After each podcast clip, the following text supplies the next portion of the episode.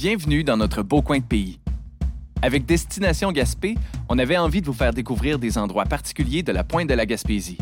On a demandé à des gens de la place de vous présenter leur coup de cœur, le genre d'endroit où ils amèneraient leur visite. Voici Carnet de balade.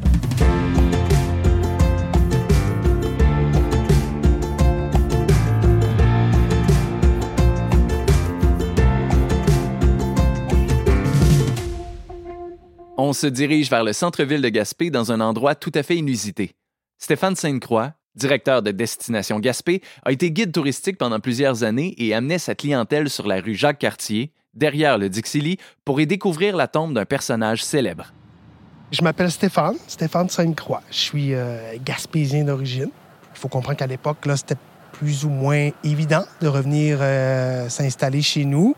Dans, un, dans une perspective économique, c'était plus difficile. Hein? C'est pas une, nécessairement une période euh, face au niveau de l'économie gaspésienne. Mais je suis revenu, je suis jamais reparti. Pris femme, maison, famille. Je suis un amateur du centre-ville. Moi, je réside au centre-ville, puis je suis un amateur du centre-ville. C'est un grand mot, le centre-ville de Gaspé. C'est un beau petit village. Puis la ville de Gaspé, faut comprendre que c'est un territoire fusionné hein, à partir des années euh, début 71, si ma mémoire est bonne.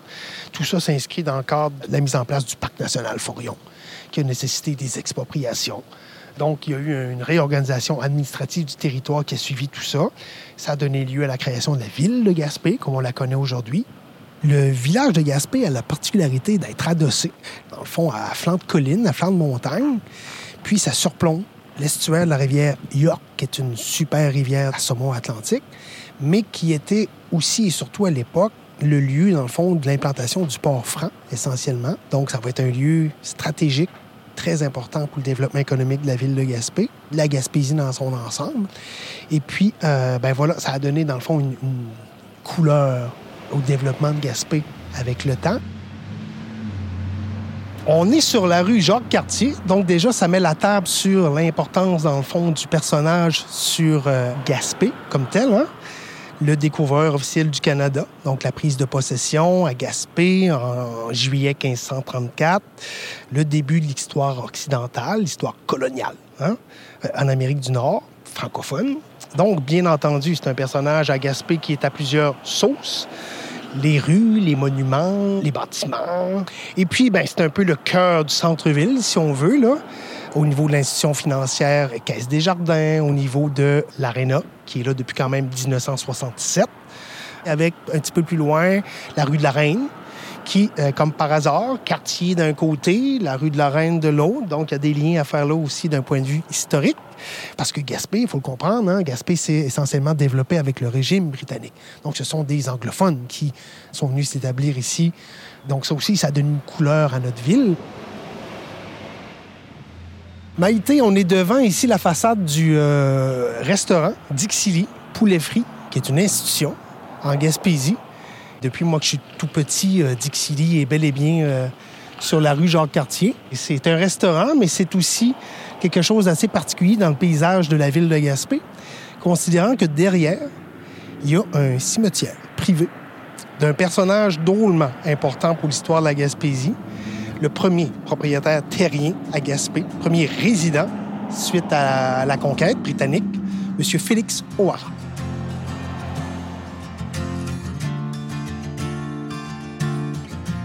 C'est un lieutenant de la marine britannique qui, après la guerre de conquête, met fin, dans à sa carrière de militaire.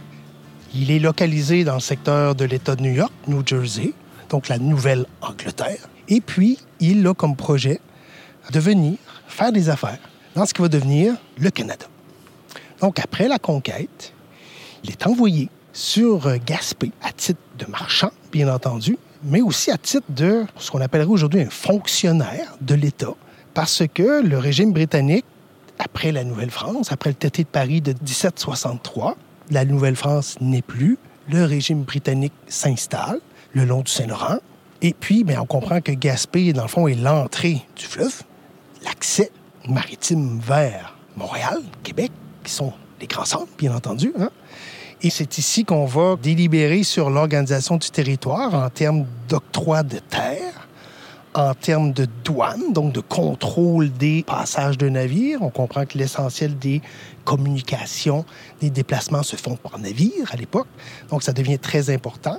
Il organisera aussi, bien entendu, bon, la justice. Donc un officier de justice, un juge de paix, et euh, chemin faisant, vers la fin de sa carrière, il sera littéralement le juge en chef, dans le fond, de la Cour, qui sera euh, organisé sur le secteur de Percé. Et c'est encore comme ça aujourd'hui. Donc ça, ça a perduré dans l'organisation du territoire. Donc, M. O'Hara est un, marchand bien, bien établi. Euh, il reçoit une concession du régime britannique de terre, donc le premier lot de terre qui sera occupé par un résident, Félix O'Hara, d'où le site de la pointe O'Hara, à Gaspé, qui est devenu maintenant un site historique. Donc, Félix euh, laisse sa trace. Et puis, ben, c'est un homme qui va euh, participer activement à l'essor économique de la Gaspésie, de Gaspé particulièrement, mais de la Gaspésie. On s'imagine que durant le régime français, essentiellement, c'est des euh, pêcheurs qui fréquentent le territoire du golfe Saint-Laurent, essentiellement.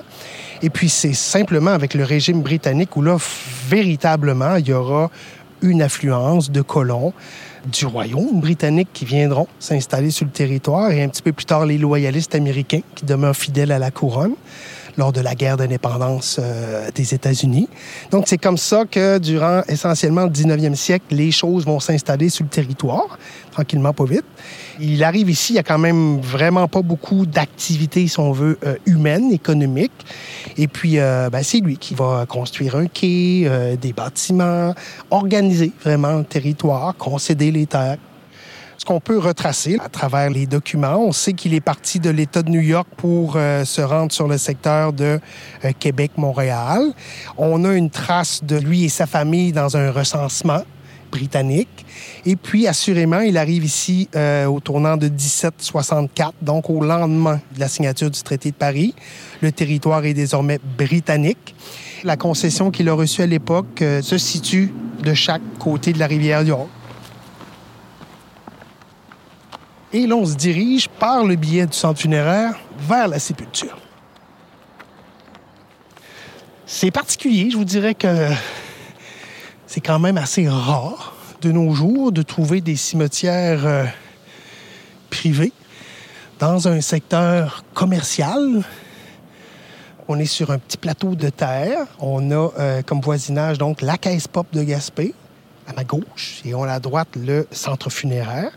Et puis il est vraiment sur la façade arrière du stationnement. Et puis euh, ben voilà, quelques beaux arbres et puis une belle petite clôture qui encercle dans le fond, le lieu. On arrive. On y pénètre. On a un petit panneau là euh, qui nous rappelle un peu la présence des O'Hara à Gaspé. Et puis euh, du cimetière, bien entendu. On voit qu'il y a euh, toujours là quatre pierres tombales bien distinctes, dont une qui est toujours bien ancrée là, dans le sol. Et puis une série de petites croix blanches donc, on comprend que c'est quand même une trace de l'histoire euh, importante. Hein? C'est. Euh, des grands moments, en fond, c'est des grands personnages. Donc, on peut facilement s'imaginer aussi qu'il y a eu ici euh, une propriété qui appartenait à la famille Ouara, d'où l'idée du cimetière, et compte tenu du statut social de la famille aussi, parce qu'on comprend qu'à l'époque, c'est quand même des gens qui sont marchands, donc qui ont une certaine richesse pour le temps. C'est un entrepreneur euh, hors pair, M. O'Hara. Hein. On a parlé de la pêche, on a parlé du commerce. Ça nous démontre qu'il y a quand même eu de l'activité ici hein, depuis longtemps. pour comprendre que la Gaspésie, c'est ici. Ça a commencé au niveau euh, d'histoire coloniale. Mais c'est bon de se rappeler qu'il y a eu ici, là, avant nous, bien entendu, des gens qui ont travaillé à organiser, développer la société. Et puis, euh, ben, aujourd'hui, c'est ce qui nous reste là comme, comme trace tangible de ces gens-là. C'était Carnet de balade. Entrevue et réalisation, Maïté Samuel Leduc. Conception, Antonin Weiss. Conception additionnelle, Alex Pelletier. Assistante à la production, Fanny Lambert. Musique originale et animation, Alex Pelletier. Ceci est une production de Maïté Événements Communication en collaboration avec Destination Gaspé. Carnet de balade a été financé par la SADC de Gaspé, la Ville de Gaspé et la MRC Côte de Gaspé.